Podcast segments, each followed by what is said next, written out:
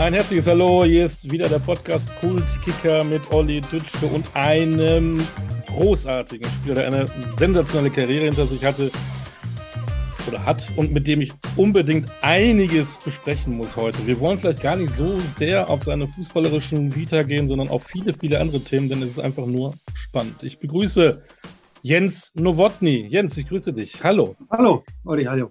Ähm, ich muss fragen, weil, weil man deine Vita liest, wie geht's dir? Wie geht's deinen Knien? Oh, ganz gut. Ähm, äh, ich sage jetzt mal so, man muss halt ständig was tun, man muss ein bisschen was dran arbeiten. Wir haben, ich habe Glück, dass ich äh, Bayer Traditionsmannschaft ab und zu noch kicken kann und da die Möglichkeit habe, durch Bayer auch mich äh, körperlich pflegen zu lassen. Ähm, insofern, ja, es gibt bestimmt Tage, wo es nicht ganz so gut ist. Die kommen jetzt, wenn es kalt wird draußen, dann, äh, dann ist es mal ein bisschen blöder, so der Altersknochenschmerz. Aber ansonsten, ich kann, ich kann wirklich nicht klagen, was das anbelangt. Du bist ja noch jung. Ja, warum frage ich das denn eigentlich? Weil du bist ja eigentlich, man darf es ja fast kaum sagen, der König des Kreuzbandrisses, ne? Viermal hat dich erwischt in deiner, in deiner Karriere, ne? Viermal. Genau, ja. Zweimal ähm, schön verteilt, rechts vorne und zweimal links also im linken Knie das hintere Kreuzband. Ähm, ja, aber ich habe immer gesagt, ähm, mir ist es lieber, auch wenn es eine schwere, eine langwierige Verletzung ist, es ist klar, ein Kreuzband durch, wie das ein Meniskus noch betroffen ist oder irgendwas anderes, was die Stabilität noch weiter beeinflusst. Und äh, solange man das so gut im Griff hat, ähm, auch ein bisschen mit ja, sportlicher Betätigung, dann ist alles in Ordnung.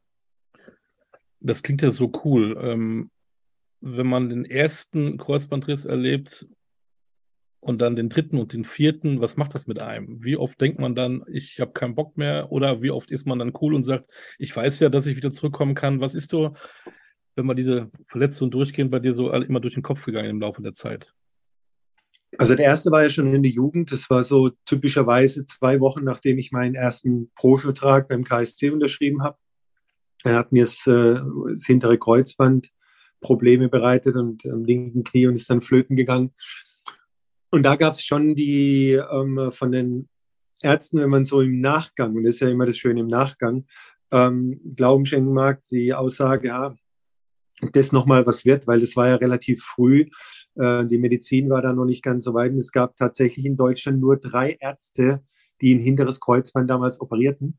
Okay. Und einer äh, war glücklicherweise in, in Karlsruhe und ähm, der hat es dann auch operiert und hatte, hatte natürlich dann auch noch Glück, weil mein A-Jugendtrainer zu mir gesagt hat, Zeit, nimm dir die Zeit. Und es hat wirklich neun Monate gedauert. Aber ich hatte die Zeit bekommen. Und er war dann so weitsichtig, mich vom Mittelfeld auf die Abwehrposition zu bringen. Einfach aus der Überlegung heraus, da hat man das Spiel vor sich mhm. und hat mehr Kontrolle was dann auf dem Platz passiert. Also insofern, äh, bei mir im Kopf gab es aber nie die Überlegung, er, ob beim ersten oder beim vierten Kreuzbandriss, äh, war jetzt nochmal und äh, irgendwie alles zu viel. Das, das gab es eigentlich nie. Das war immer so, ja, ich wusste, was auf mich zukam von der Zeit und von der Art der Reha. Insofern war da der Fokus eher darauf, auf den Tag, wann man wieder zurückkommen kann. Es gibt bestimmt Menschen, die zuhören und die auch so schwere Verletzungen ähm, erlitten haben. Was kannst du denen zurufen? Was kannst du denen als Botschaft mitnehmen, dass sie auch so positiv drangehen, wie du damals rangegangen bist? Ja, da muss man natürlich ein bisschen unterscheiden. Ich meine, ähm, ich hatte den Kreuzbandriss, egal jetzt welchen, und war drei Tage später in der Reha. Das sprich, ich habe acht Stunden am Tag an meinem Körper gearbeitet und an der Gesundheit gearbeitet und das halt wirklich täglich, auch am Wochenende durch, durchaus. Und die meisten können das sich ja gar nicht erlauben vom Berufswegen her, dass sie so lange und so intensiv äh, Reha machen. Wichtig ist ähm, wahrscheinlich ähm, auf seinen Körper zu hören, in seinen Körper reinzuhören, was kann ich, was kann ich noch nicht, auch mal vielleicht was versuchen, kontrolliert und zu merken, oh, das war vielleicht ein Tick zu viel. Aber ähm, ja, das ist ein, ein Lernprozess und was für mich halt ganz, ganz äh, elementar ist, du musst Vertrauen haben zu den Ärzten oder Therapeuten. Wenn du da kein Vertrauen spürst, dann, äh, dann wird es auch ganz schwierig mit der Reha. Hast du solche äh, Rückschläge alleine mit dir klar gemacht oder hattest du jemanden im Umfeld, der dir da geholfen hat? Ähm, meine Frau wird sagen, das sind die unausstehlichsten Momente gewesen äh, in unserem bisherigen Zusammenleben. Äh, also da hatte ich absolut die, die Unterstützung aus dem, aus dem familiären Umkreis. Also wenn da meine Frau nicht gewesen wäre, in welcher Art auch immer, also das sind so Kleinigkeiten, ähm, einfach vielleicht einmal in Ruhe lassen, damit man einem nicht auf den Sack geht, so salopp gesagt. Aber also so, da hätte ich es also ganz auf mich allein gestellt. Ist zwar immer schön, wenn man in der Reha ist und sich konzentrieren kann und nur ein Ziel hat, aber das lohnt sich ja nur, damit, weil man weiß, für was und für wen, dass man das auch tut. Jetzt haben wir ein negatives ähm, Thema besprochen, Verletzung. Jetzt nehmen wir noch ein zweites negatives Thema und dann werden wir positiv. Ähm, du bist Rekordhalter mit den meisten Platzverweisen in der Fußball-Bundesliga. Warst du immer so ein harter Hund? Waren die Schiedsrichter schlecht oder waren die alle wegen Meckerns? Nee, das hängt ja mit zusammen. Das ist ja das Schöne. Das kann man ja alles plausibel erklären. ähm, als ich die, die Verletzung hatte, hat es immer ein bisschen gedauert, bis man wieder richtig in den Schuss kam. Und da hat halt immer ein bisschen was gefehlt vorher. Und da sind dann diese bekannten Zehntelsekunden, dieser bekannte letzte Schritt oder zehn Zentimeter, die gefehlt haben. Und dann hat es halt äh, meistens ein bisschen, ja, Timing her nicht gestimmt und geknallt. Wobei die die roten Karten waren, ich glaube, drei oder vier waren so ein Laufduell, wo dann der äh, Ailton oder DD äh, jetzt gekreuzt haben und man ist einfach nur in die Hacken reingelaufen. Also war jetzt nichts Dramatisches. Acht Stück waren es, äh, waren alle berechtigt? Also durchaus waren vier, wo man, also heutzutage würden garantiert vier nicht gegeben werden bei dem Videoschiedsrichter. Eine hätte ich wahrscheinlich on top gekriegt, wo ich gelb, aber dann hätte ich rot gekriegt. Also, ja, hätte sich die Waage gehalten. Aber man kann immer, das ist ja das Schöne im Fußball, darüber diskutieren. Und je nachdem, mit wem man gegenüber hat, kann man die auch überzeugen. Jetzt, wo du es gerade mal gesagt hast, eigentlich gar nicht auf meiner Liste. Trotzdem, ich, ich habe dir im Vorfeld gesagt, ich springe bei meinen ja. Gedanken. Videobeweis. Was, was ist deine Meinung zum Videobeweis? Fluch oder Segen für die Bundesliga, für den Fußball? Also ich finde es ein Fluch, ich weiß, dass es ähm, um viel Geld geht und dass man da möglichst äh, genau agiert oder agieren möchte. Aber ich halte es leider trotz allem für einen Fluch in dem Moment, wenn ein Videobeweis trotz allem falsch ausgelegt wird. Und das passiert immer wieder, auch wenn es vielleicht äh, nicht in der Häufigkeit ist mehr.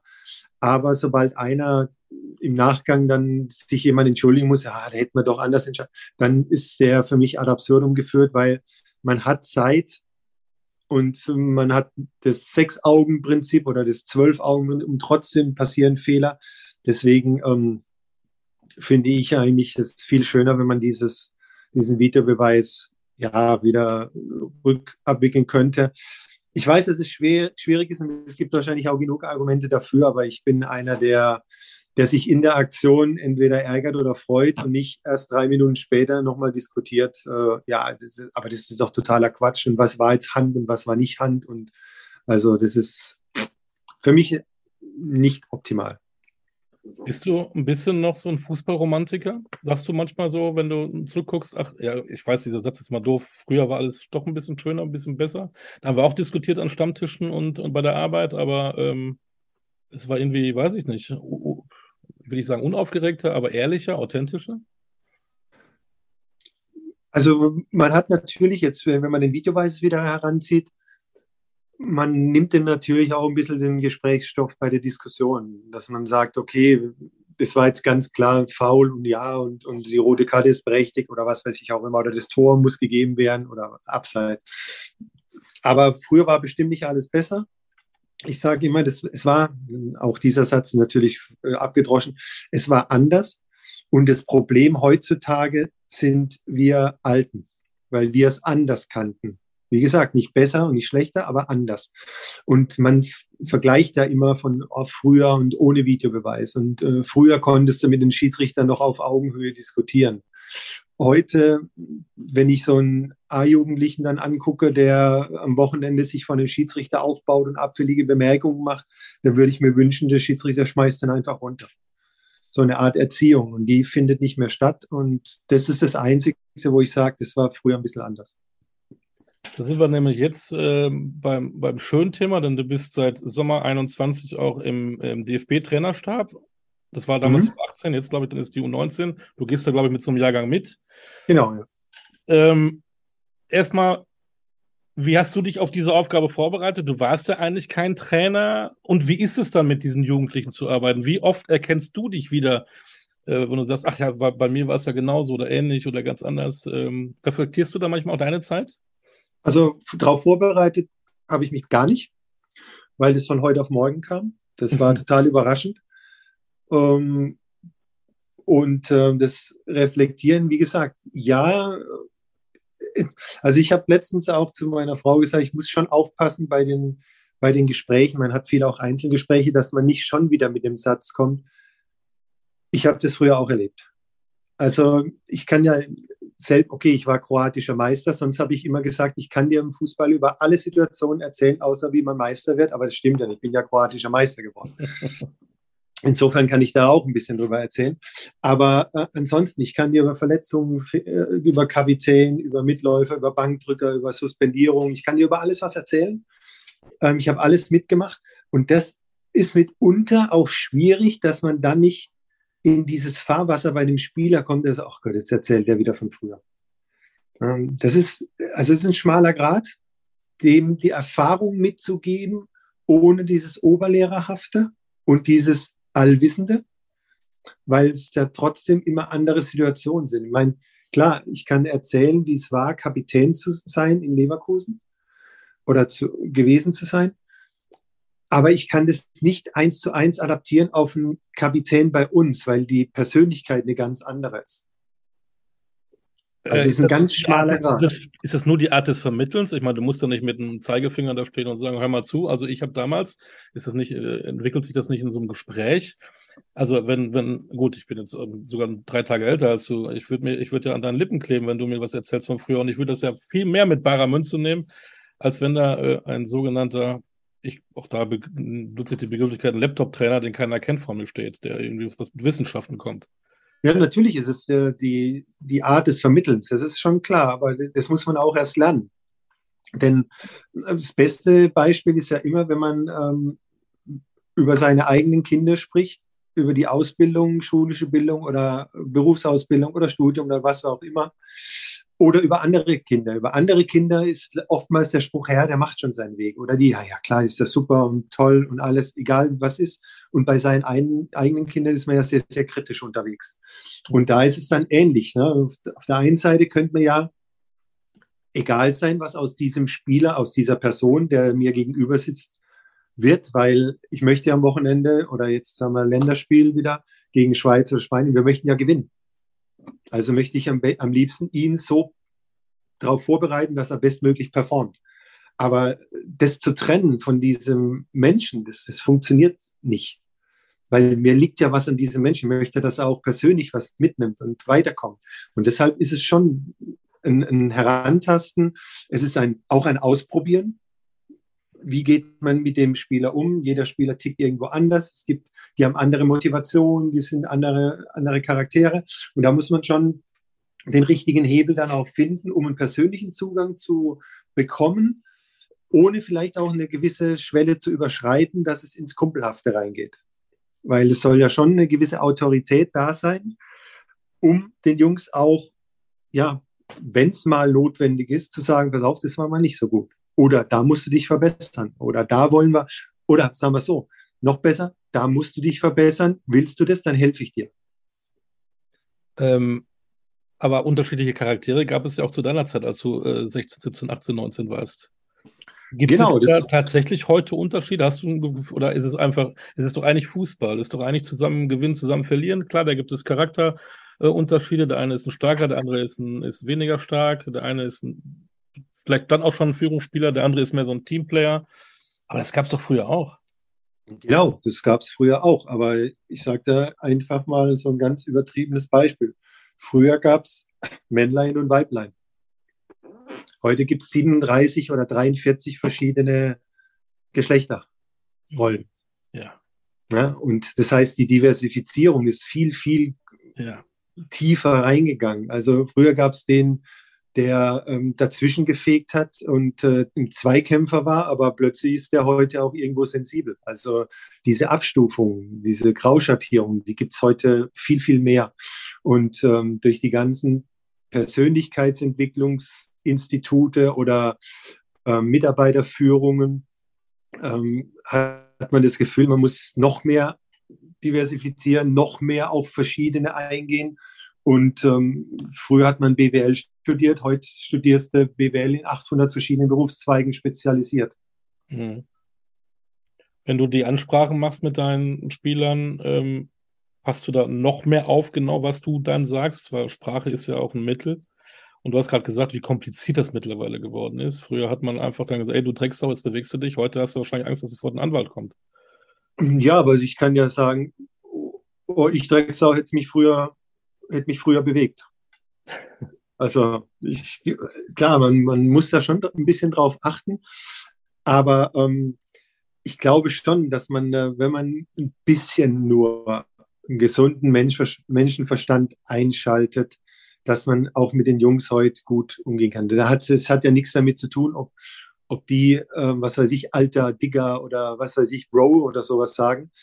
Ähm, das, das ist ja nicht mein Sprachjargon, sondern ich muss bei mir authentisch bleiben und muss trotzdem irgendwo den Jungs verstehen, zu verstehen geben, ey, wenn irgendwas ist, und das ist das Wichtigste, du kannst mich anrufen, wir können reden und wir können offen reden und äh, ich probiere dir zu helfen als Person, aber natürlich auch als Spieler.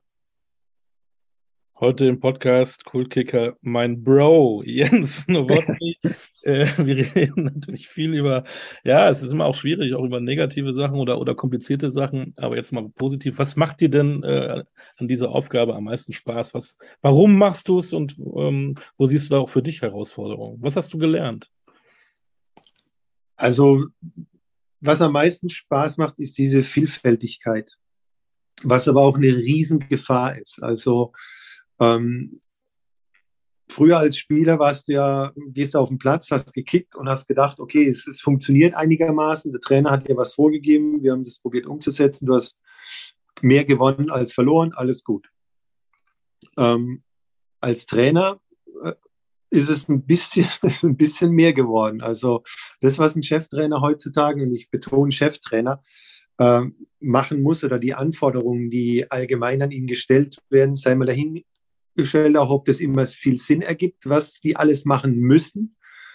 Aber ähm, das ist schon enorm mit dieser ganzen Kommunikation mit den Spielern, dann mit den Vereinen, mit den Trainern der, der, der Spieler, mit den LZ-Leitern, je nachdem, ähm, in welcher Region du auch dann der Trainer bist.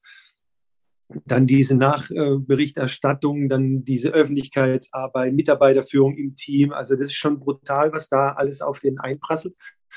Ähm, ich finde es super spannend, weil es so vielfältig auch ist und man sich da in jedem Bereich immer wieder fortbilden kann. Also da gibt es beim DFB gibt's einen Online-Campus, da sind so viele Schulungen, die man machen kann als Vorschläge in der Eigenentwicklung, in der Mitarbeiterschulung.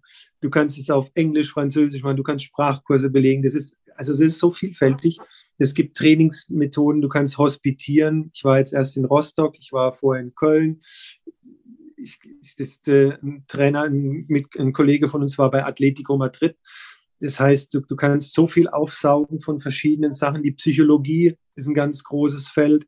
Es gibt verschiedene, wie die Neuroathletik, neue Felder. Es gibt neue Trainingsmethoden. Also das ist so vielfältig und das ist etwas, was für mich brutal spannend ist aber da darf man sich natürlich auch nicht verzetteln, sonst wird es eng mit dem eigentlichen, was man eigentlich zu tun hat, auf dem Platz. Hast du dir dadurch, dass du da jetzt so reingestiegen äh, bist, ist ja noch gar nicht so lange her, Sommer letzten Jahres, äh, selber neue Ziele gesetzt? Hast du gesagt, ey, der Trainerjob ist ja vielleicht doch was, was mich reizen würde, weil es war ja, wie ich das so verfolgt habe, jetzt in, deiner, in meiner Recherche ja nicht unbedingt das Thema, dass du Trainer wirst. Genau, das war eigentlich nie mein, äh, mein Ziel, weil ähm, ich immer gesagt habe, Trainer, ähm, da bist du erstmal das schwächste Glied und bist der größte Depp, der rumrennt, weil man sieht Leverkusen, Soane, okay, kann ja was dafür, dass Schick nicht den Elfmeter reinhaut. Wenn ja. Schick den Elfmeter trifft, gewinnt Bayer und alles ist wieder in einem ruhigeren Fahrwasser. Mhm. Aber die Schwierigkeit besteht natürlich. Aber beim DFB ist es dann doch ein bisschen anders. Da ist man nicht so erfolgsgetrieben, sondern man muss die Jungs ausbilden und weiterbilden und man muss ja auf den richtigen, auf dem richtigen Weg, was die LZs schon vorgegeben haben, ähm, halten, um die dann bestmöglich auf den Profibereich oder bestenfalls sogar für die A-Nationalmannschaft oder in unserem Bereich U20, U21 aufbauend ähm, darauf vorzubereiten. Ähm, das heißt, dieses, dieses Themenfeld, das ist für mich super spannend und ähm, ob man jetzt da ein, ein, Ziel, ein neues Ziel gesetzt hat. Also ich könnte mir natürlich jetzt sagen, ich möchte der beste Co-Trainer beim DFB werden, den es bisher gegeben hat. Aber diesen Anspruch auszufüllen, das ist ganz schwierig. Ich könnte jetzt sagen, der Beste, den ich sein kann. Weil mhm. allein schon durch meine, durch meinen Charakter ist es was ganz anderes. Ich bin jetzt nicht derjenige, der große Vorträge hält, der PowerPoint-Präsentationen macht. Das nicht. Aber ich glaube, dass meine Stärke woanders liegt, eher so im, im darüber hinausdenken, im Entwickeln von vielleicht auch äh, internen ähm, Scouting-Tools oder Plattform oder übergreifend Personalmanagement, was weiß ich auch immer, ähm, dass eher da die Stärke liegt, als jetzt in den großen, ja, du stellst dich da vorne hin und referierst mal ein bisschen. Also eher äh, ein zweiter Hermann Gerland, weniger der erste Mann irgendwo? Ja, das wird man natürlich, äh, das wäre schön. Wobei ähm, ich ja den, den Hermann erst seit kurzem kennengelernt habe als Typ. Ja. Ähm, das ist auch beim DFB. Aber, hm. Genau, und ich aber den Peter Hermann schon, weiß Gott, wie lange kennt. Das ist ja, hm. ja genau die auch, auch gleiche, einer.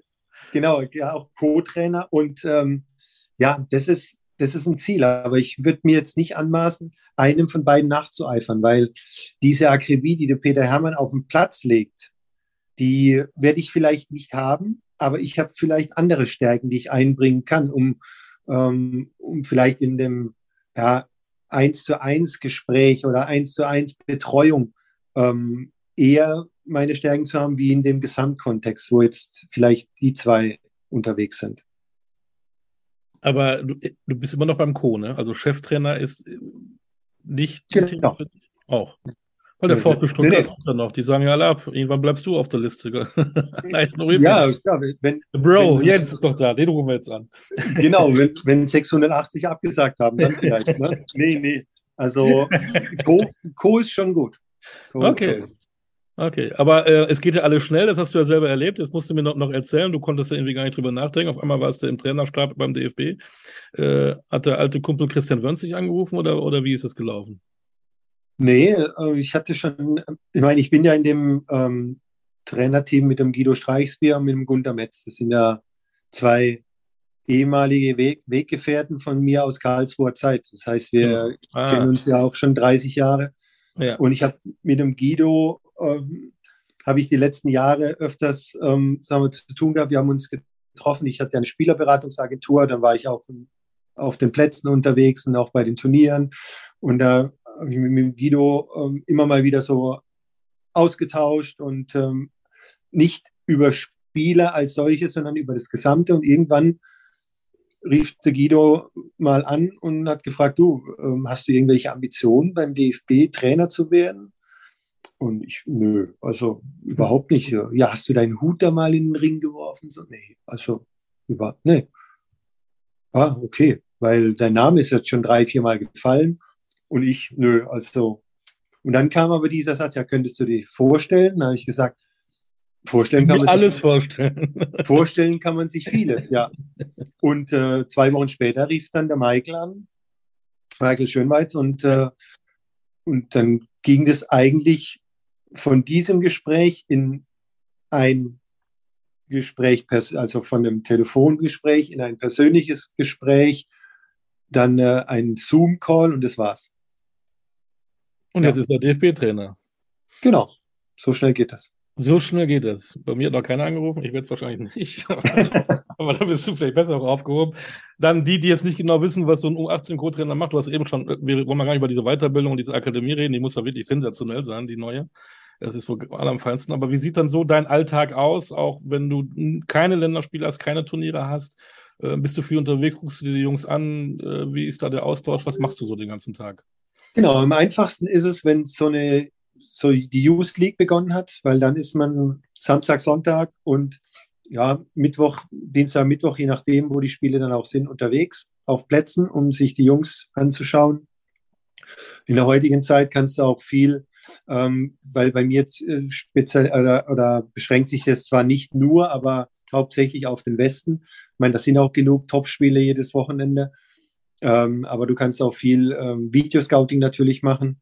Dann gibt es diese Fortbildungen auf dem Online-Campus, was ich ja gesagt habe. Dann jetzt aktuell, weil wir letzte, nächste Woche Länderspiel haben, ist viel mit Gegneranalyse, dass man dann die Gegner vorbereiten. Das heißt, unser Videoanalyst im Moment, äh, der Micha, ähm, der hat mir vier Spiele geschickt, zwei von der Schweiz, zwei von Spanien. Dann guckst du die durch, machst so eine Gegnervorbereitung. Ähm, ansonsten beschränkt sich das eigentlich tatsächlich auf äh, deine eigene Mannschaft zu gucken, wie haben sie am Wochenende, wo haben sie gespielt, wie fit sind sie und abstimmen mit dem Guido und mit dem Gunther. Was scoutet man? Um wen kümmert man sich? Und ähm, das ist jetzt nicht so, dass man sich, ähm, ich nenne es jetzt mal so salopp tot arbeitet, aber in bestimmten Phasen ist es extrem viel. Also wenn wir jetzt uns am Montag treffen, dann ist es im Normalfall so, dass es von ja, 9 Uhr morgens durchgehen bis, ja, je nachdem, wie, wie die anderen drauf sind, bis 10 durchaus entweder Trainerbüro, Trainingsvorbereitung, Nachbereitung, dann auf dem Trainingsplatz, dann Einzelgespräche, Gruppengespräche, Mannschaftssitzungen. Also, dass es dann zehn Tage durchgetaktet ist. Cool. Ähm, jetzt haben, haben, wir ja fünf äh, Mannschaften in der Champions League, die ja parallel dann eben, also die, die äh, jugendlichen Youth League spielen. Äh, was hast du dir diese Woche angeguckt? Bist du dann vor Ort? Guckst du das, wird auch übertragen äh, auf diversen Channels? Genau, also die, diese Woche war die Zusammenfassung eigentlich da, weil äh, der Gunter hat sich Leverkusen angeguckt. Der Gunter Metz war ähm, Leverkusen-Porto. Mhm. Ähm, und ähm, bei mir war jetzt, weil die auswärts gespielt haben, und wir hatten Trainertagung. An dem Dienstag hätte ich normal Dortmund angucken können. Die haben ja zu Hause gespielt, meine ich. Aber ich habe jetzt das nächste, was ich mir jetzt anschaue, ist Youth League Frankfurt gegen Marseille. Das ist dann, kommen wir gerade zurück. Und ähm, ja, da muss man immer mal schauen. Jetzt ähm, morgen ist dran, äh, was habe ich da? Ich muss mal kurz in den Kalender reinschauen. Das ist nämlich. Über so viele Spiele, ja, ja es geht, geht ja gerade gar nicht, weil es am Handy ist und telefonieren. Die Technik. Aber, aber es ist genau. schon spannend, ne? Ähm, also tatsächlich. Nee, genau, morgen ist, morgen ist Leverkusen Stuttgart U19-Pokal. Auch nicht schlecht. Und am Sonntag Schalke gegen Rostock U19-Pokal. Weil in der Tat, mein Sohn ist 13 und wir sind ein bisschen auf den Eintracht Frankfurt Jubel-Dingskirchen, weil wir auch in der Nähe wohnen. Der ist absoluter Eintracht Frankfurt-Fan. Und in der Tat, wir wollen uns echt auch mal dieses U19-Spiel gegen Marseille angucken. Ja. Herbstferien. Da stelle ich mir mal neben dich und guck mal, so, was du so alles machst auf deinem Zettelchen mit Bleistift und genau. so genau. Das kannst du gerne machen. ähm, aber auch dann nochmal die Frage, auch zu deiner Jugend, äh, wenn du dir das anguckst, auch jetzt auf internationalem Parkett, ähm, wie gut sind denn die 18-, 19 im Vergleich zu früher? Mit wie viel Biss sind sie dabei? Mit wie viel Fertigkeiten, auch technischer Art, taktischer Art, aber auch mentaler also, Art? Was, was stellst du da fest, wenn du da jetzt regelmäßig guckst? Also, was die mitunter sind, äh, ist viel, viel besser ausgebildet in dem taktischen Bereich. Die können alle möglichen Systeme vorwärts und rückwärts und hoch und runter spielen. Ähm, was man immer mehr ähm, feststellen, ist, dass so gewisse Basics äh, irgendwo fehlen. Aber das ist natürlich einer gewissen Ausbildung auch geschuldet. Sag mal, wenn man Offensivfußball praktizieren will, dann trainiert man natürlich auch einen offensiven Stil. Und somit bleiben ein paar Defensivfähigkeiten vielleicht auf der Strecke, sowas wie Defensiv-Kopfball-Timing, Eins gegen Eins Verteidigung, dass sowas im individuellen Bereich eher mal auf, dem, äh, auf der Strecke bleibt. Was alles was die alle können, ist natürlich überragendes Passspiel, überragend mit dem Ball umgehen. Aber dieses ähm, ohne Ball einzeln mit dem Gegner, da ist dann schon ein bisschen schwieriger. Also wollen tun die alle, bis haben sie. Mhm. Ähm, die Frage ist dann immer bloß, wann können sie den auch wirklich zeigen? Ja, also wenn jetzt gerade während der Saison ist halt so, wenn Dortmund oder Schalke ähm, in der Liga spielen, der U19, dann ist für die Jungs oftmals ähm, ja die Schwierigkeit da, sich auch gegen Hilden oder Ferl oder Oberhausen zu motivieren und da die Leistung genauso rauskitzeln, wie wenn es dann in der Champions League oder in der Youth League plötzlich gegen ähm, Kopenhagen oder gegen Marseille oder gegen Barcelona, wie jetzt bei München geht, ähm, dann ist es oftmals schwierig, weil diese diese Diskrepanz der Leistungsfähigkeiten der einzelnen Mannschaften. Ich meine, du spielst am Samstag gegen Hilden und am Dienstag plötzlich gegen Barcelona oder gegen äh, Kopenhagen oder äh, was weiß ich, Lissabon. City, ist dann schon ja, das ist richtig klar, logisch. Ja, das ist dann schon schwierig. Ich erinnere mich, ist gar nicht so lange her, da gab es doch die Diskussion, ähm, weil viele immer irgendwie alle immer das Gleiche trainiert haben, aber wir haben vergessen, diese Kreativspieler, die auch mal irgendwie ähm, irgendwas Verrücktes auf dem Platz machen, dass wir die ein bisschen zurückhalten. Sind jetzt denn die wieder da? Lässt man die wieder kicken, wie es vielleicht früher so war? Nee, also das ist oft so, klar, immer wenn ein Trick funktioniert, dann ist es egal, wie, wie der Trick war oder eine Aktion, dann ist es ja super. Aber sollte der Querpass auch schief gehen, dann ist alles Kacke. Und ähm, deswegen wird vielen auch gerade was das anbelangt, schon diese Kreativität ähm, auch ein bisschen abtrainiert, weil man hat ein gewisses System, das will man spielen, das will man umgesetzt haben und da braucht man halt auch Spieler, die sich an dieses System halten. Also so Kreativspieler wie vielleicht früher Mehmet Scholl äh, hätte heute vielleicht eher Probleme, sich in ein System einzufügen, weil er ja immer so ein, ein, Schwimmer war zwischen den Ketten und da auch mal was Verrücktes gemacht hat. Das ist ein bisschen abhanden gekommen. Das möchte man immer wieder fordern und auch fördern. Aber die Schwierigkeit, wie gesagt, ist halt, wenn man dann ein System hat und da möchte man mit diesem System spielen und dann hast du so einen kreativen Freigeist. Es ist dann schwierig, den unterzukriegen. Hm. Weitere Diskussion. Ähm, wir warten ja alle auf den, den deutschen Holland. äh, die Diskussion um den Neuner. Ne? Das, mhm. ähm, du siehst viel. Ähm, haben wir da einen?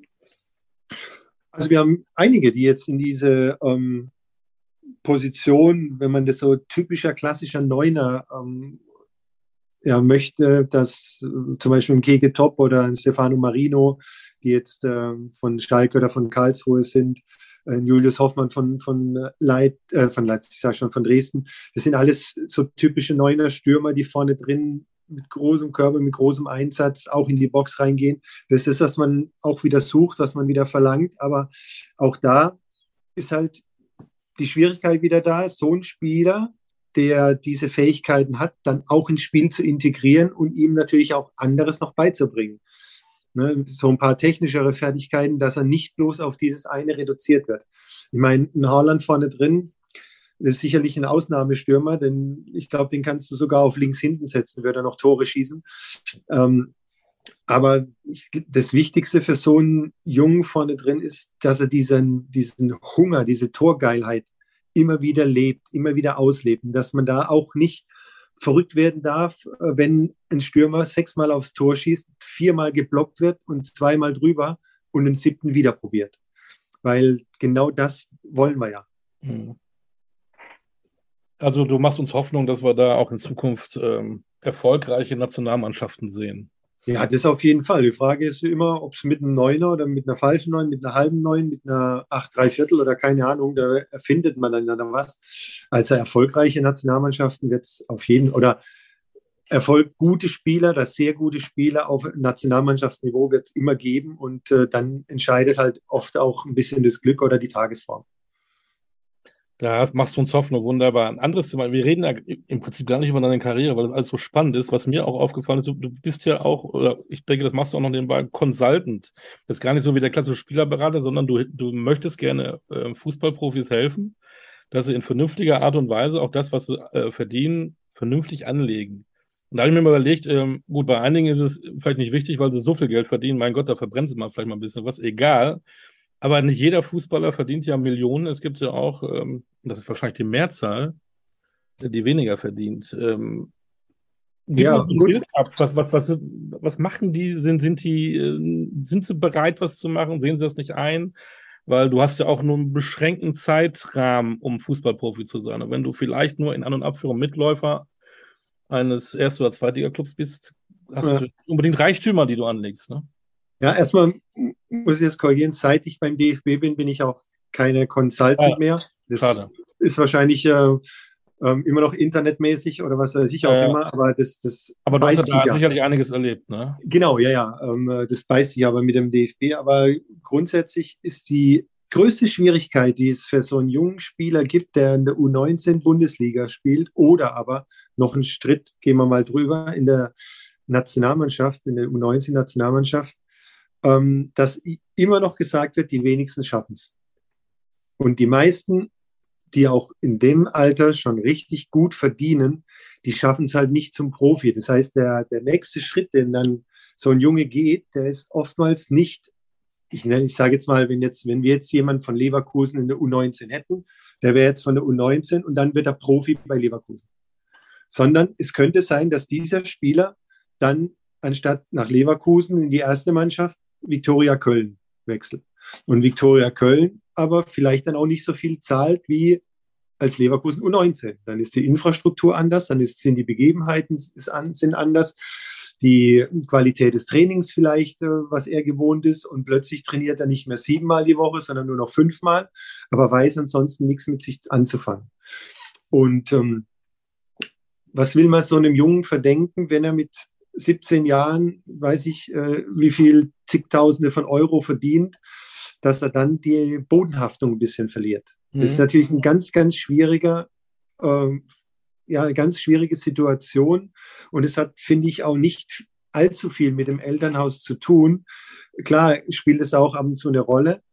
Aber ähm, wenn du als 17-Jähriger plötzlich 20.000 Euro verdienst jeden Monat und wirst überall gehypt und du hast plötzlich in der heutigen Zeit, was weiß ich, wie viele zigtausende Follower auf Instagram und jeder sagt dir, wie toll du bist und dann kommst du in ein Fahrwasser rein, was ja mit 17 Manche be begreifen das mit 30, 35 noch nicht und der muss das mit 17 alles handeln.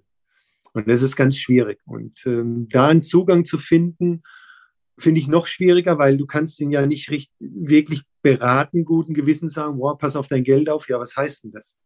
Mhm. Aber mehr, mehr kannst du ja auch nicht sagen, weil du, du bist ja ähm, nicht für ihn verantwortlich in dem Sinn, außer ihm die Augen zu öffnen und sagen, geh mit geöffneten Augen, geh durchs Leben ähm, schau nicht bloß scheuklappenmäßig nach vorne, sondern auch nach rechts und links und hör auf den einen oder anderen. Ja, die meinen es ja alle plötzlich gut mit ihm. Mhm. Und das ist der nächste Schritt.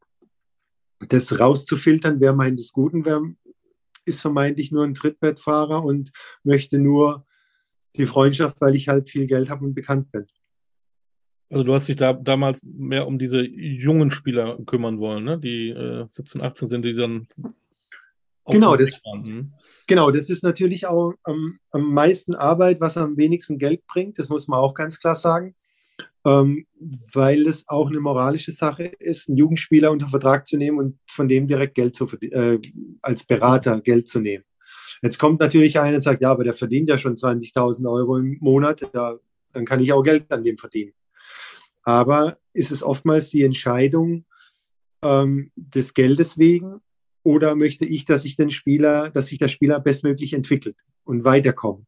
Und mhm. dann aber, vielleicht hat es dann ja erstmal finanziell einen Rückschritt. Und welcher Berater sagt dann, ah, ist besser, wenn du hier nur 10 verdienst, aber da spielst, der, anstatt dass du da 30 verdienst, aber halt auf der Bank sitzt. Mhm.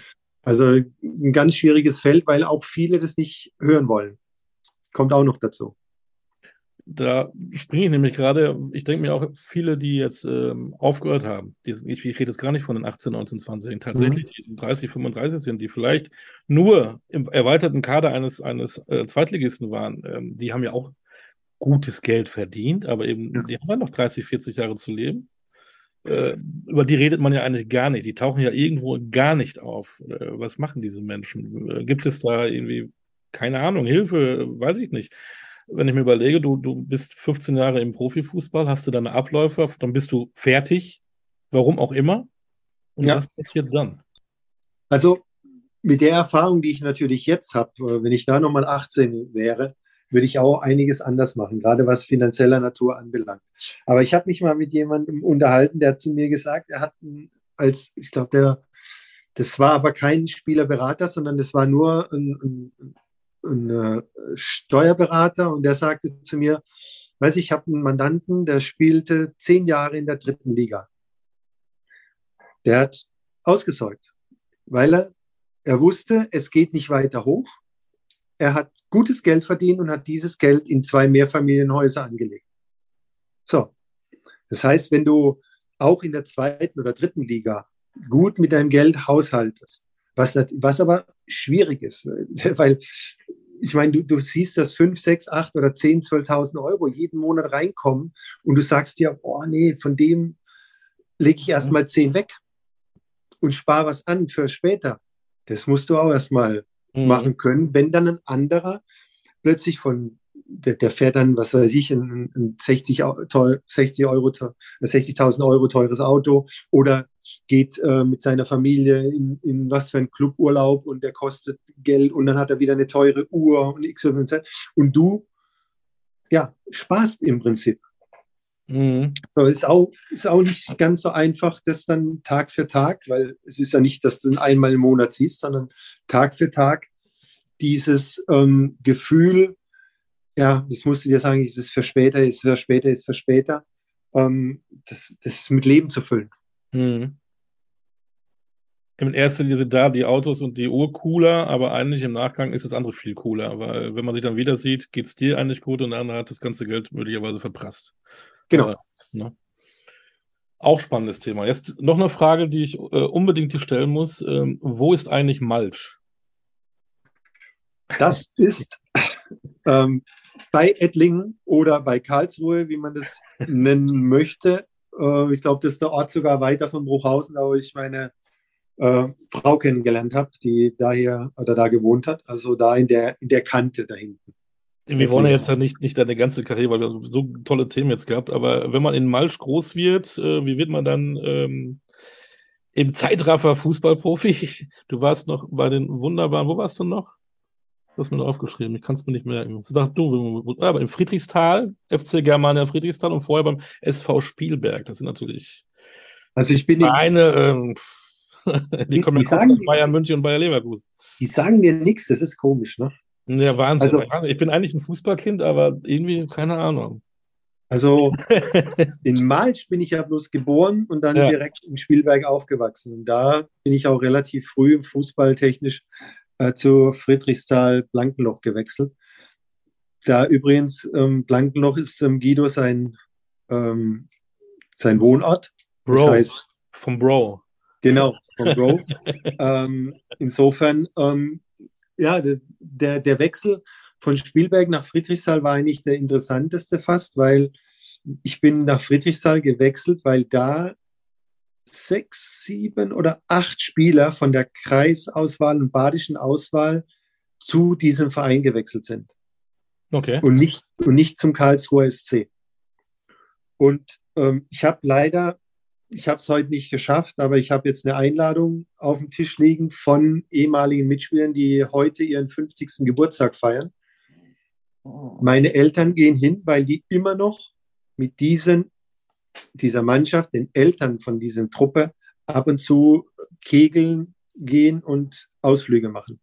Okay, cool. Es war ganz, ganz intensiv und es war eine absolut super Truppe und da, also es war schon eine, eine coole Zeit, was wir da hatten in Friedrichsthal-Blankenloch. Dem auch Dritter, Dritter Süddeutsche geworden. Ich habe diesen Namen noch nie gehört. Ich sage ja, Wahnsinn. Und NLZ gab es ja damals noch nicht, dann war das so ein bisschen ja. die Talentschmiede seiner Zeit in der Region Baden. Nee, eigentlich, ja, zu der Zeit gab es so zwei Vereine, also KSC in Mannheim, ja, aber es gab zwei Vereine, die in dieser Phase den zwei Großen den Rang abgelaufen haben. Das war erstmal Friedrichsthal-Blankenloch und der andere Verein war Vogelsang. Ja, klar. Bei Mannheim. Bei Mannheim. ja. Genau. Und äh, die, zwei, die zwei Vereine, die einen, da waren viele von der Mannheimer Region, gingen dann zu Vogelsang und viele von Karlsruher Region gingen zu Friedrichsthal-Blankenloch. War das da schon bei dir im Kopf, dass du mal Fußballprofi werden wolltest? Wann hat sich das bei dir so entwickelt? Genau, das hat sich entwickelt. Das war nicht äh, irgendwie ein fester Gedanke, sondern ich war von Anfang an bei allen Kreisauswahlmannschaften dabei. Ich war bis auf den allerersten Lehrgang von der U15-Nationalmannschaft war ich immer bei der Jugendnationalmannschaft dabei, war relativ früh auch Kapitän. Und dann kam das eine zum anderen. Also das hat sich alles so entwickelt. War das denn auch der, der, der Kindheitstraum? Ich will Fußballprofi werden, wie andere Leute sagen, ich will Feuerwehrmann werden? Oder nee, war, ich hab, warst du Fußball oder hast du ganz was anderes erstmal gemacht? Nee, aber ich habe ich hab halt gern Fußball gespielt und äh, der Erfolg, ja, der, der, der kam halt so nach und nach. Also es, es war jetzt nicht, dass ich auf Biegen und Brechen Fußballprofi habe werden wollen, aber der Weg war so vorgegeben, dass im Prinzip immer der Erfolg den nächsten Schritt vorgegeben hat. Mhm. Sag jetzt mal, ich war Kreisauswahlspieler, also hast du eine Kreisauswahl einfach Fußball gespielt. Dann warst du da bei einer äh, Sichtung, ja, dann hast du halt da gut gespielt bis zur badischen Auswahl. Dann, also so, das, das, es ging einfach, ja, Schritt für Schritt weiter. Klingt gut. Und deine Eltern haben dich immer unterstützt? Ja, absolut. Also das war zum Beispiel bei meinem ersten Kreuzbandriss. Das ist heute wahrscheinlich auch undenkbar. Da war ich äh, in Bad Urach. Das waren so 70, 75 Kilometer, glaube ich, von Karlsruhe weg in der Reha. Und mein Vater hat mich jeden Freitag äh, abgeholt von dort und jeden Sonntag wieder hingefahren. Und als ich dann die, ähm, äh, ich sage jetzt mal nicht die stationäre Reha weitergeführt habe, sondern die ambulante, das war in Mannheim, da ist mein Vater, hat mich dann nach Mannheim gefahren zur Reha und hat drei Stunden vorne im Wartezimmer gewartet, bis ich fertig war und hat er mich wieder mitgenommen. Also das sind solche Sachen, die sich bei mir so manifestiert haben, dass es eigentlich nie eine Option war, aufzugeben. Cool ein wichtiger Satz. Ähm, es gibt immer so prägende Sachen. Ich sage, wir müssen deine ganzen Bundesligaspiele nicht durchgehen, aber wenn ich mir vorstelle, als Jugendlicher äh, trägst du auf einmal, was war das, U15 geht es, glaube ich, los, äh, so ja. den Adler auf der Brust. Macht das was mit einem, wenn man 15 ist, oder ist es eigentlich, weil man so Bock hat auf Fußball mit Gleichaltrigen äh, in, in, dieser Phase äh, auch in einer Abführung abzuhängen, Spaß zu haben, ist es dann egal, was man für ein Trikot trägt? Es macht stolz. Was, was, was getan so. Es macht stolz, absolut stolz. Also dieses Gefühl, ähm, auf dem Platz zu stehen und die Nationalhymne zu hören und mitzusingen. Also wenn ich heute oder wenn ich jetzt beim nächsten Länderspiel die Augen zumachen würde und ich würde mich reinversetzen wollen in Frühjahr und bei der Nationalhymne, dann bin ich sicher, dann würde man körperlich eine Veränderung sehen. Du würdest zwei Zentimeter größer, die Brust würde mehr rauskommen. Und ähm, dieser Stolz, den, den Adler auf der Brust zu haben, ich, ich, also das, das kann, klar, das, das kann wahrscheinlich niemand nachempfinden, der das nicht selbst mal so erlebt hat. Ich weiß nicht, wie das die Jungs heutzutage erleben, weil du kannst ja auch bloß vor den Kopf schauen und ah, die erzählen dir irgendwas. Aber dieses Gefühl, das muss jeder für sich selber beantworten, ob das auch wirklich da ist. Hast du noch Erinnerungen an deinen ersten DFB-Einsatz, als du noch zarte 14 warst? Ähm, müsste, weiß ich jetzt aber nicht hundertprozentig, ähm, gegen Holland in Edenkoben gewesen sein. Könnte, könnte. Mhm. Aber das normal ist eine U15 das erste Länderspiel gegen Frankreich. Das sind zwei Länderspiele und die habe ich nicht gemacht. Die habe ich ähm, verpasst, aber ansonsten, ich meine, das war, aber ich bin jetzt nicht hundertprozentig sicher. Macht ja nichts, aber komm, aber das hat, wie du sagst, das, auch da schon äh, hattest du so einen Stolz gehabt, den, den, den Adler zu, äh, zu, tragen, tragen zu dürfen, schon, schon auch in der Zeit. Ja, absolut, absolut. Ja. Finde ich, finde ich schön. Dann äh, gab es so einen Moment, äh, wo du zum ersten Mal in einem, an einem Büro sitzt und deinen ersten Profivertrag unterschreibst. Erinnerst du dich daran? Ähm, Ist das auch ein besonderer Moment oder ist es auch einfach nur, ach ja, ich muss hier was unterschreiben und fertig? Ja, eher, also eher das. Es, es war ja vielleicht der, der, der nächste logische Schritt. Mhm. Du warst in der Jugendnationalmannschaft, du warst dann, also ich war dann Kapitän, das heißt, irgendjemand empfand es, dass ich so gut war, dass ich Kapitän bei einer Jugendnationalmannschaft werde. Also was ist der nächste logische Schritt, wenn du aus diesem Alter herauskommst? Also kommt irgendeiner im Herrenbereich und sagt, hier ist ein Vertrag, unterschreiben und spiel weiter Fußball. Mhm. Also das war eigentlich der logische nächste Schritt. Mehr so ein technisches Ding, ne? Ja, ja. Und erstes Bundesligaspiel? Auch ein technisches Ding, weil du sagst, logischer Schritt, ah klar, da ist mein erstes Spiel, ach, das mache ich jetzt einfach. Das klingt alles immer so, so, so, so cool. Also so, ja. Also das erste Spiel, da war ich auf einer Feier von den Amateuren beim KSC und das war freitags und äh, dann rief der KSC, Kali Rühl, rief an und sagt, pass auf, ich komme vorbei, du musst, ich schnapp dich, wir fahren nach Hamburg, weil Ceci Bogdan hat sich verletzt und es kann sein, ähm, du bist auf der Bank. Und am nächsten Tag beim Spaziergang hat der Winnie Schäfer mir dann gesagt, dass ich spiele. Na, habe ich halt das erste Spiel gemacht. Natürlich. Also auch da nicht groß, ja, nicht groß drüber nachgedacht ähm, oder denken können, sondern ja, du hast halt, also wie gesagt, ich, für mich war das auch nie, ja, für, für mich war das auch nie Druck oder irgend sowas, sondern ja.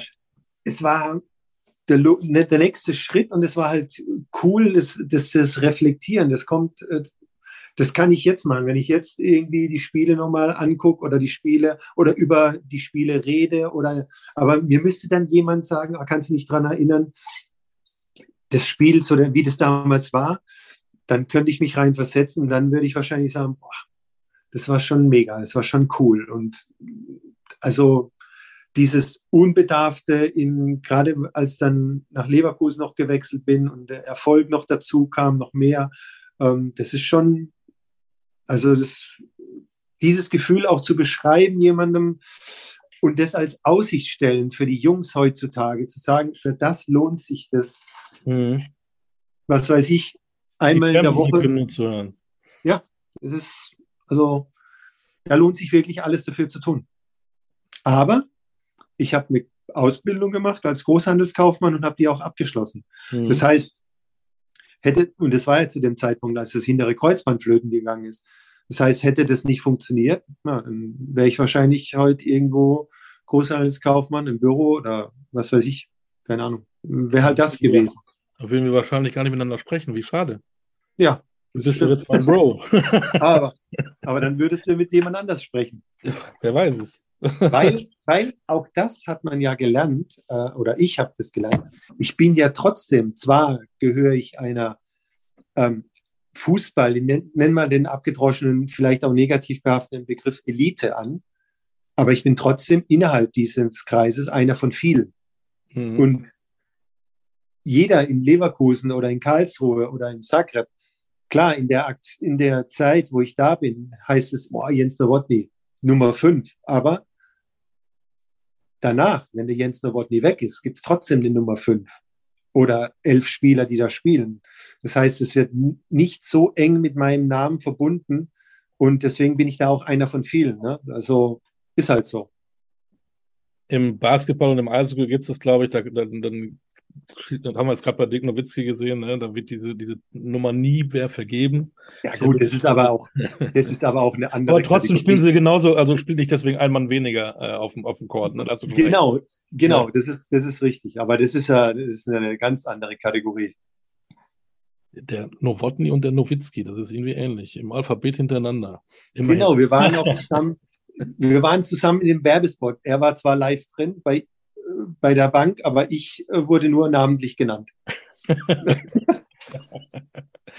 äh, du reflektierst das so schön und du sagst, das ist eigentlich alles äh, irgendwie normal. Kannst du dich dann trotzdem an ein, an ein Spiel erinnern, wo du vorher aufgeregt warst, nervös warst? Ich will nicht sagen, Schiss gehabt hast, aber irgendwie, wo du denkst, boah, heute ist mal Hu.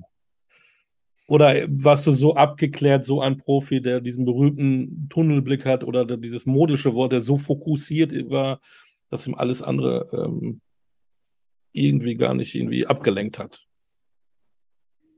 Eher das Letztere, ja. Also das Fokussierte, das ja, vielleicht sogar auch nach, nachdem wir in Leverkusen mit einem Sportpsychologen mal zusammen ähm, gearbeitet haben, also als Team. Ich hatte da keine Einzelsitzungen, aber als Team einfach dieses, auch dieses Selbstbewusstsein zu haben, was man kann. Ich meine, es ist ein schmaler Grad zwar zwischen selbstbewusst und, und hochnäsig oder arrogant oder sowas, aber irgendjemand hat ja, irgendjemand, der Trainer war ja der Meinung, dass ich so gut bin, dass er mich hat spielen lassen.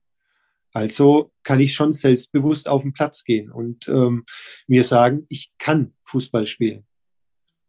Und deswegen war es eigentlich nie so eine wirklich so eine Nervosität. Es war eine, eine bestimmt eine gesunde Anspannung bei einer WM oder bei einer EM auf dem Platz zu stehen, Champions League, wenn die Melodie ertönt oder was ich ja gesagt habe mit den Länderspielen, mit der Nationalhymne. Aber das war jetzt nie so ein, so ein, so ein Druck oder äh, so eine Nervosität da, dass ich sage, boah, was ist, wenn es heute schief geht? Also das nicht. Äh, Thema Druck, ist der Druck immer gleich oder ist der Druck, Meister werden zu wollen, ein anderer Druck, äh, als wenn man gegen den Abstieg spielt? Ja klar, das ist absolut. Wie merkt man Druck. das? Wie, wie, wie, wie fühlt sich das an? Also wenn man ehrlich ich habe was gelesen und das ist auch wunderbar auch, auch irgendwie auch, auch in einem Interview beschrieben, äh, weil wenn du dann doch nur Zweiter bist, bist du trotzdem irgendwie der Depp der Nation. Obwohl das eigentlich eine tolle Leistung ist. Eigentlich könnte man sagen, eine geile Saison gespielt, haben jetzt gerade am Ende vielleicht Pech gehabt oder unglücklich verloren. Ja. Und während genau, andere, die dann nur Scheiße spielen die ganze Saison, aber dann doch aus Versehen 15. werden, gefeiert werden, als hätten sie irgendwie das Größte erreicht aller, aller Zeiten. Schon genau, aber, aber, das ist ja, das ist ja kein, kein Druck, sondern das ist eher so dieses im Nachgang äh, nochmal zu betrachten. Aber wenn ich jetzt ähm, Woche für Woche, sagen wir, ich spiele oben, es geht um den ersten, zweiten Platz, ich gewinne, ähm, dann ist es ja trotzdem positiv. Und wenn man ehrlich ist, ob du jetzt erster, zweiter oder dritter bist, außer dieser Titel, klar, kann jetzt wieder jemand sagen, aber da geht es ja nicht um deine Existenz. Aber wenn du absteigst und du dir das mal wirklich vor Augen führst, was das heißt, aber nicht nur für dich, sondern für den Verein, dass plötzlich der Rotstift kommt und ich weiß nicht, ich sage jetzt mal so, anstatt jetzt im engeren Kreis, anstatt drei Physiotherapeuten bloß noch zwei da sind oder einer oder plötzlich hast du einen, Reha-Trainer nicht mehr dabei oder die Bürokraft 4 und 5, die kommt, ist plötzlich ähm, ja, diesem Rotstift zum Opfer gefallen. Wenn du dir das bewusst wirst oder du steigst ab, das heißt, vielleicht hast, hast du den im Vertrag oder du hast gar keinen Vertrag mehr in der zweiten Liga und du musst erst wieder einen neuen Verein finden. Oder es sind so verschiedene Faktoren, die da zusammenkommen. Und das Woche für Woche dann ist es ein anderer Druck. Obwohl jetzt auch wiederum was anderes natürlich ist, ob du in der ersten Liga gegen den Abstieg spielst oder in der dritten Liga. Das mhm. kommt noch on top. Mhm. Ähm, wie bist du persönlich mit Druck umgegangen? Also ich würde jetzt lügen, wenn ich sage, ich habe äh, welchen empfunden. Mhm. Oder umgekehrt, ich habe eigentlich gar keinen Druck empfunden. Also für mich, ich, ich kann, also ich habe da oft auch Diskussionen mit äh, meiner Frau gehabt, wo ich dann immer sagen, gesagt habe, ich kann die Leute nicht verstehen, die jetzt im Profifußball von Druck reden.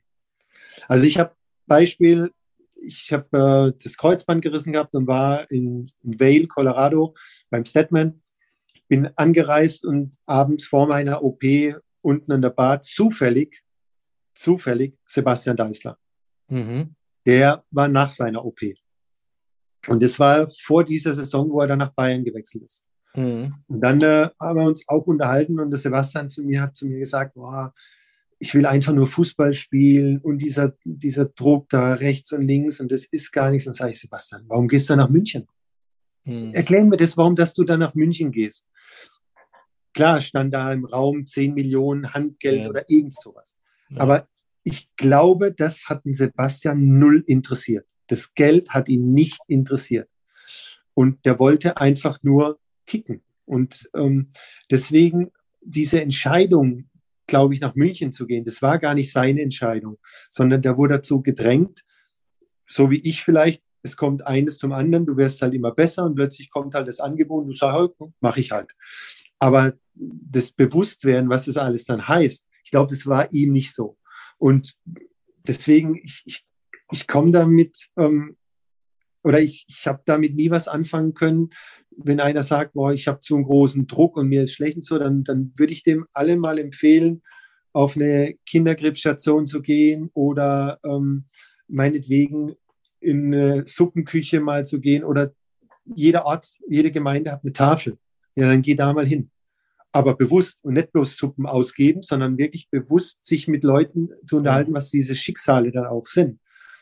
Und ähm, bei mir war das prägend, glaube ich, unterbewusst, als ich in der Jugendnationalmannschaft einen, einen Jochbeinbruch hatte und dann in der Augenklinik lag. Da war ich beim KSC schon und dann die Schwester kam und ich sollte mal, weil da ein KSC-Fan war, einen Raum nebendran, das ist ein Kind und da hat sich das Kind beim Teppichschneiden das Auge rausgeschnitten. Und bei mir hat jeder gesagt, boah, Jochbeinbruch, wie schlimm das ist. Dann denkst du, im Nachgang reflektiert, in der Situation vielleicht unbewusst, aber das ist eigentlich bescheuert. So ein Jochbeinbruch. Da hat sich das Kind, es hat Auge rausgeschnitten. Oder ein anderer sagt zu mir, boah, was dir passiert, dreimal Kreuzband und ist ja schlimm und da hat er nur einen Arm. Also man muss gewisse Relationen finden mhm. und ähm, auch vielleicht sich bewusst mit diesem Thema Druck auseinandersetzen, was es heißt eigentlich wirklich Existenzdruck. Und das kann mir schwer jemand vermitteln, der im Bundesliga-Alltag ist und halt auch vielleicht nur seine 40.000 Euro im Monat verdient. Schwierig. Ja, aber finde ich, finde ich gut, wenn man das so reflektiert. Ähm, da ist viel dran. Wenn wir da wieder springen, dein erstes Länderspiel war gegen die Ukraine und jetzt verfolgst du sowas, macht das was mit dir, wenn du denkst, ey, das ist auch ein Teil meiner Biografie, gegen die Jungs damals gespielt zu haben und jetzt kriegst du sowas mit, was da passiert? Also ich kriege schon mit, was, was mir da passiert. Ich verbinde das aber nicht mit dem Fußball. Ich mhm. verbinde das eigentlich das so mit, ja. genau, mit einer Situation in der Welt, die im Moment aus den Fugen gerät, ähm, immer mehr. Und äh, die Befürchtung, ja, sagen wir aber auch da wieder auf hohem Niveau zu sagen, das macht einem schon Angst, vor allen Dingen für die Zukunft, vielleicht auch für die eigenen Kinder. Und trotzdem probiert man halt das Beste draus zu machen. Ja. Ich meine, ist es eine schlimme Situation, aber wie viele sind dann auch da wieder reflektiert und ehrlich und sagen, aber es ist halt doch trotzdem noch ein paar tausend Kilometer weg. So über, überspitzt gesagt, ich weiß gar nicht, wie weit Kiew weg ist, ehrlich gesagt. Weiß ich jetzt auch nicht aber es dürften schon so 2.000, 3.000 Kilometer, keine Ahnung. Ähm, und ich, ich, glaube, dass da, ja, es macht mit einem was, genauso wie Corona etwas mit einem oder mit der Gesellschaft gemacht hat, ähm, aber jetzt nicht in Verbindung mit dem Fußball. Hm. Du hast ähm, auch gerade auch nach deiner Karriere, viel, wo du sagst, mit Kindern auch viel was gemacht in, in Stiftungen, äh, Hospizen.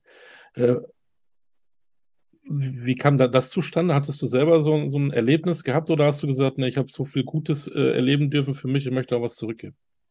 In erster Linie äh, sind äh, Kinder für mich ähm, das Unverfälschte, dieses, ähm, ähm, also ich, ich habe immer gesagt, wobei man da auch natürlich aufpassen muss heutzutage, wenn ich mir wünschen könnte, wo ich eine Stunde lang warten muss, dann würde ich gern entweder in der Grundschule oder in einem Kindergarten, wo die Kinder miteinander spielen, wie die miteinander umgehen, dieses, ich sage jetzt mal alles, die lachen zusammen, die streiten, die spielen, fangen, verstecken, die, vielleicht hat auch mal einer und, und, und, und zieht den anderen an den Haaren, aber dieses soziale Miteinander, dieses ehrlich unverfälschte Situative und dieses nicht linke und nicht oh, was müsste ich jetzt machen damit? Ne? Und das finde ich einfach, ähm, das, da lohnt es sich dafür zu kämpfen und in jedem Bereich. Und ähm, ob das jetzt mit der Mal-Bewegen-Stiftung ist, die sich um Kinder bemüht, dass sie mehr sich bewegen, körperlich wie kreativ, oder mit dem Kinderhospiz, dass jemand sagt, äh, wir begleiten sie im Leben und nicht in den Tod, sondern wirklich die Kinder leben, die Jugendlichen leben ja und dass man da versucht, irgendwas zu verbessern oder mit mutige Kinder, die sich um sozial schwache äh, äh, Kinder kümmern, dass der mittags eine warme Mahlzeit bekommt, eine Mittagsbetreuung. Aber das sind alles Sachen, die ja mit dem Namen vielleicht noch hausieren, aber wo man relativ wenig aktiv ist. Natürlich bin ich mal bei einem Training von mal Bewegen dabei oder bei einer Aktion Mutige Kinder oder im Kinderhospiztag.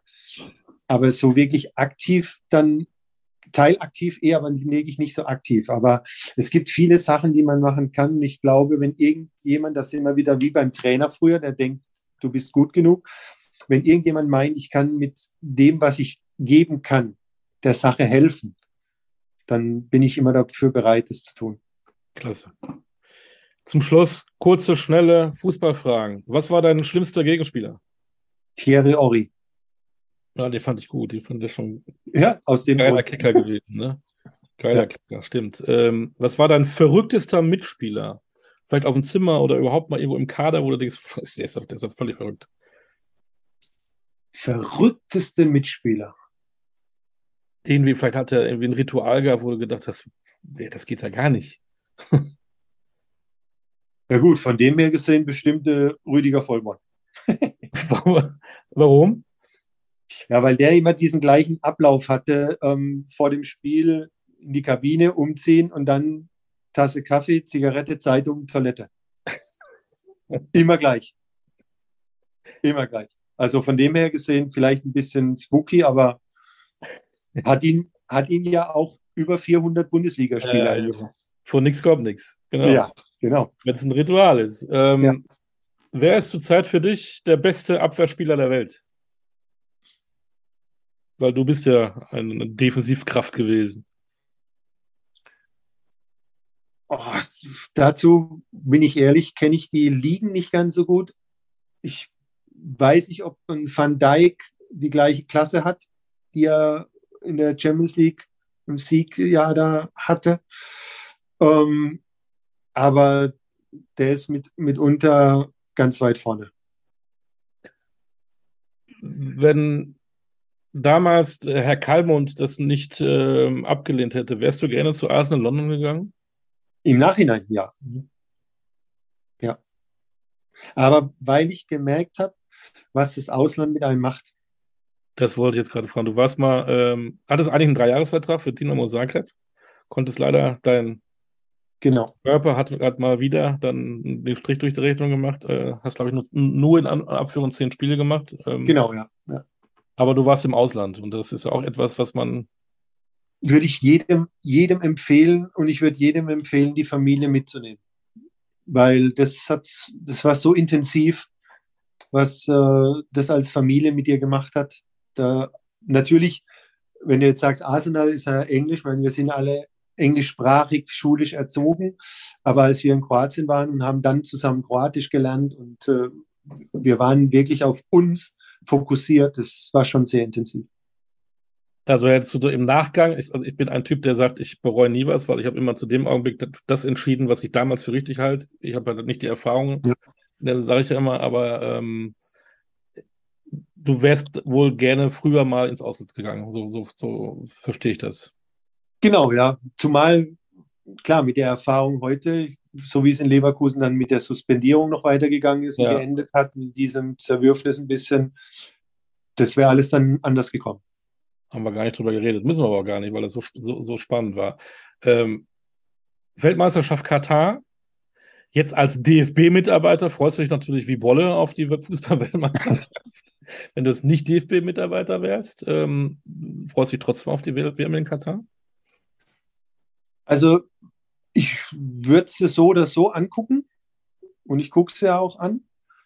Aber wenn ich, ich, ich, ich glaube, das war tatsächlich heute oder gestern, wo ich dann gedacht habe, hä, ist in vier Wochen, beginnt die schon in vier Wochen? Also die ist im Moment so weit weg, aber trotzdem mhm. so keine, keine Stimmung, keine Vorfreude irgendwie. Normalerweise siehst du ja im Sommer vielleicht schon die ein oder anderen Fähnchen an den Autos oder was weiß ich auch immer, so vier Wochen vorher. Es wird berichtet, äh, alles Mögliche.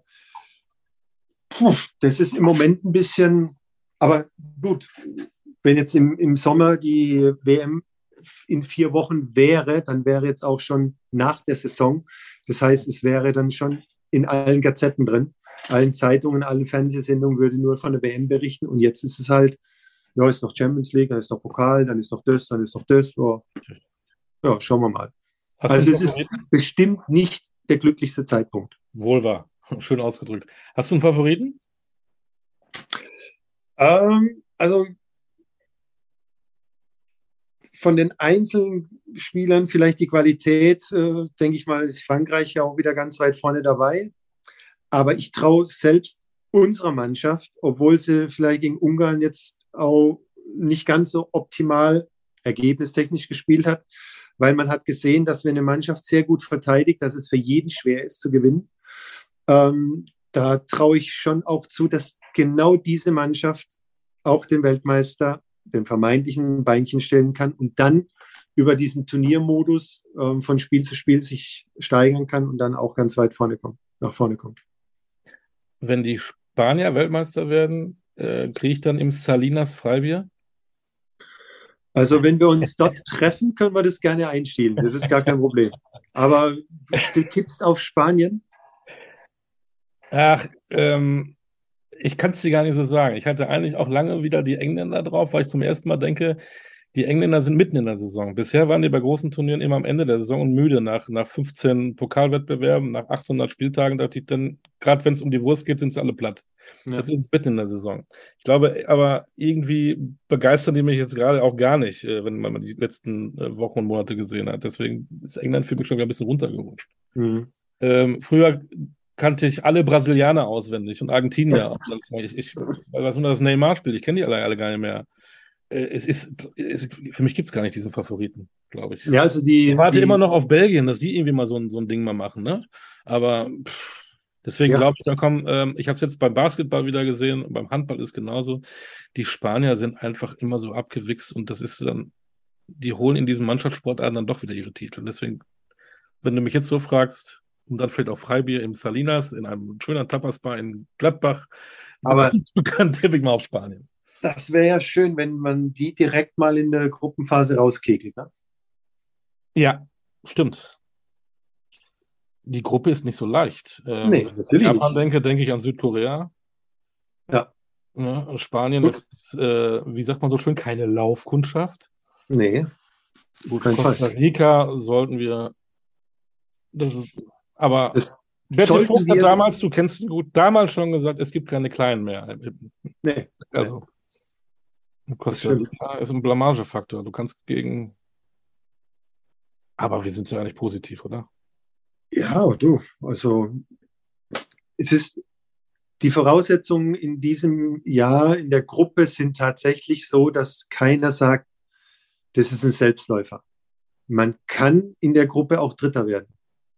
Das ist alles möglich, aber du kannst auch Erster werden. Ich meine, das ist also im Moment ist es aber auch zu denken, auch die Spanier, bin ich fest davon überzeugt. Auch wenn sie es nach außen hin vielleicht nicht sagen. Das machen sie immer ganz gut. Jens, wir haben gar nicht so viel über deine Karriere sonst geredet. So viele Spiele, die du gemacht hast. Ist das schlimm? Nö, alles, alles nicht, dass du dir was ganz anderes erwartet hast und du wolltest mit mir unbedingt über das Spiel in Unterhaching reden. Nee. Oder dass du bei der Champions League-Finale gar nicht dabei warst. Oder ja. was haben, glaube ich, viele andere schon gemacht und man kann alles nachlesen und deswegen ja. finde ich es gut, dass wir heute einfach mal über andere Sachen gesprochen haben. Ja, war schön. Also doch, das ist, weil grundsätzlich ist ja das auch immer wieder, wenn du auch zu aktuellen Themen und Bezug auf Vergangenheit oder was weiß ich dann, dann nimmst, dann äh, denkt man auch mal wieder nach, weil ich könnte dir jetzt wahrscheinlich über jedes Fußballspiel, wenn du mir so einen Anreiz gibst, äh, irgendwas erzählen, egal ob ich mich noch daran erinnere oder nicht. Die Leute daheim würden sagen, ja, das stimmt eigentlich. So war das damals. Also. Deswegen fand ich es auch gut, dass wir mal ins Heute geguckt haben, aktuell waren. Das fand ich echt super. Und vielleicht reden wir bald mal wieder, dann bist du vielleicht, ja, VfB Stuttgart sucht immer noch, ne? Ich habe mal eben. Wer weiß das schon, ne? ja, das? was die Zeit bringt, ne? Was die Zeit bringt, dann machen wir Teil 2. Und wir sehen uns hoffentlich bei der U19 Eintracht Frankfurt Olympic Marseille, weil das ist in meinem Kalender, da würde ich gerne mal vorbeigucken. Ja, ich bin auf jeden Fall da. Freue ich mich drauf. Danke für deine Zeit. Wir sind jetzt danke. Rose, denk dran. Ja. und danke für deine Zeit und ähm, vor allem bleib gesund. Ja, du auch. Danke, ja. Alles Gute. Das war der Podcast Goldkicker mit Jens Nowotny. Bis bald, wir hören uns wieder.